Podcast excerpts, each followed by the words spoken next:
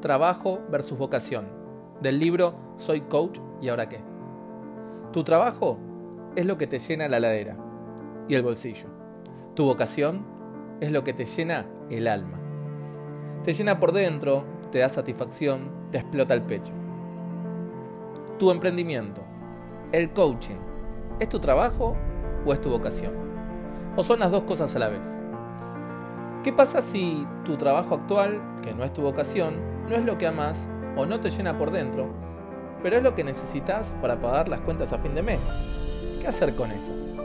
Bueno, una mirada que yo les propongo siempre a los emprendedores y a los coaches emprendedores es que vean al trabajo como el sponsor oficial de su vocación. Es lo que te permite pagarte ese curso, es lo que permite tener sostenibilidad en los primeros estadios en donde no tenés ingresos.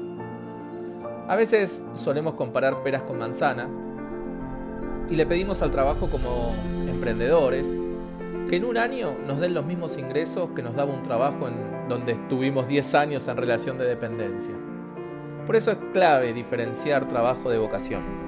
En los estadios iniciales de todo emprendimiento necesitamos del trabajo sea cual fuere porque necesitas pagar tus cuentas, el colegio de tus hijos, y la vocación inmediatamente no te va a dar los ingresos que necesitas, porque es un proceso que tiene que crecer y no tiene que crecer de forma desesperada, necesitada o ansiosa. Si comparamos el proyecto de trabajar como emprendedores profesionales con una planta, la ansiedad y la necesidad son químicos que matan ese proceso antes de que germine. La pirámide de Maslow nos enseña que las necesidades básicas siempre tienen que estar satisfechas.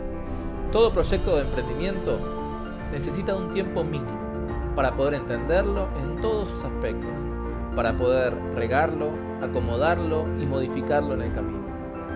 Una frase que me gusta mucho es la frase de Steve Jobs en el discurso de Stanford, en donde dice, Stay hungry, stay foolish, que es mantenete hambriento y mantenete alocado.